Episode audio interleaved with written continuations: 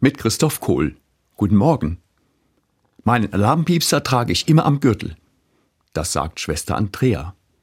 Sie ist Benediktinerin und seit 35 Jahren im Kloster Eibingen.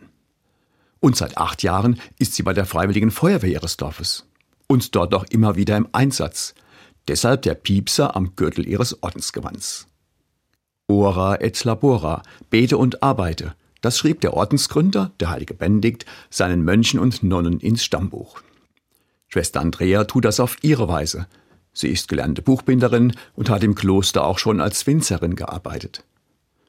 Und da sie sehr praktisch veranlagt ist und noch dazu technisch begabt, kümmert sie sich im Kloster um die Haustechnik samt Brandschutz. Und darüber kam sie dann zur Feuerwehr, damals als erste Frau in der Eibinger Feuerwehr. Sie selbst sagt dazu, es kommt schon vor, dass der Alarm losgeht, wenn ich in der Kirche bin und dass ich dann hinausrase. Daran haben sich meine Mitschwestern gewöhnt. Sie beten immer, wenn ein Einsatz stattfindet. Und Schwester Andrea betet nach dem Einsatz für die Menschen, die zu Schaden gekommen sind und für alle, denen sie in solchen Extremsituationen begegnet ist. Und ganz automatisch ist sie so etwas wie eine Seelsorgerin für ihre Feuerwehrkameraden.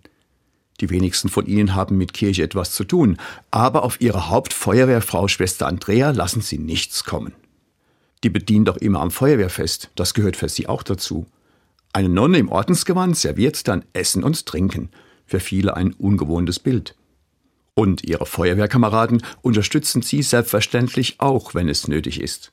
Zum Beispiel weisen sie am Tag des offenen Denkmals im Kloster den Besuchern die Parkplätze zu. Schwester Andrea sagt, als Feuerwehrschwester möchte ich etwas von meinem Leben mit Gott zu den Menschen tragen. Nicht mit Worten, sondern allein durch mein Dasein, durch mein Engagement. Ich sehe darin eine große Chance, Kirche mal anders zu verkörpern. Der Feuerwehrnonne gelingt das offensichtlich sehr gut. Christoph Kohl, Speyer, Katholische Kirche.